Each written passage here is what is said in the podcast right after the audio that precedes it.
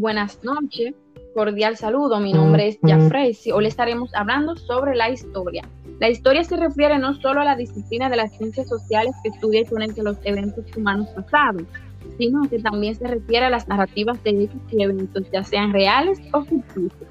Las funciones que tiene la historia en la sociedad, está la función patriótica, esta es la de refuerzo y de sentimiento de autoestima de un colectivo, la función propagandística, esta es de lanzamiento de mensajes positivos sobre un régimen o sistema, la función ideológica, que consiste en introducir ideas o sistemas ideológicos a través de la museografía, la función de memoria histórica, que consiste en mantener vivos determinados recuerdos, la función científica, que consiste en intentar técnicas de análisis a través de los cuales conocemos el pasado, la función pseudodidáctica, esta es donde la historia puede desempeñar también una función aparentemente didáctica y ejemplificante, la función para el ocio cultural, es decir, históricamente también es importante el factor para el ocio y del turismo cultural.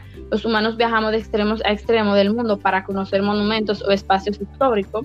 Historia como materia idónea para la educación, aquí entra lo que es la potencialidad formativa, que la historia hace que sea posible la reflexión sobre el conjunto de la sociedad de tiempos pasados. Estas funciones se incorporan especialmente en las escuelas y museos de la historia. Maybe Serrata y le estaré hablando de la función de la historia en el proceso enseñanza-aprendizaje.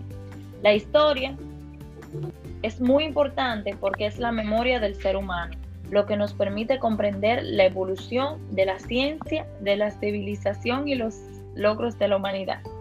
Desde los inicios de la vida humana, este tipo de conocimiento ha acompañado a las personas y el recuerdo de sus vivencias. Los descubrimientos han permitido la acumulación y desarrollo continuo del conocimiento. La historia de la enseñanza en las escuelas es importante porque como nos recuerda el historiador y cineasta francés Marc Perrot, no nos engañemos. La imagen que tenemos de otros pueblos, hasta de nosotros mismos, está asociada a la historia tal como nos contaron cuando éramos niños. Ella deja su huella en todas nuestras vidas. Los historiadores y los maestros deben comprender el pasado y explicarlo, ya que comprenden la historia o comprenderla nos ayuda a moldear nuestra identidad. Bien, mi nombre es Yocasta y yo les voy a hablar acerca de la importancia que tiene la historia y de los beneficios que nos ofrece estudiarla y conocerla. La historia es importante porque a través de ella comprendemos el cambio de la sociedad pasada y cómo nace la sociedad en la que vivimos. Saber, saber de esta época es buscar a fondo las causas para describir nuestra identidad, para entender la moral de la sociedad.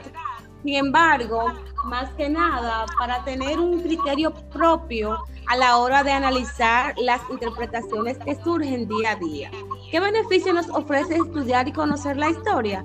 Nos aporta el conocimiento del mundo que nos rodea desde una perspectiva más evaluativa, así como también nos permite aprender y pensar de forma crítica sobre los acontecimientos del mundo.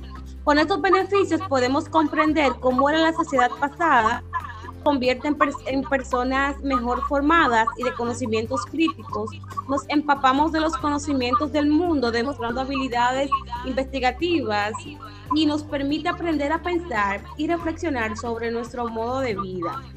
Esperando que esta información les sea útil para enriquecer sus conocimientos.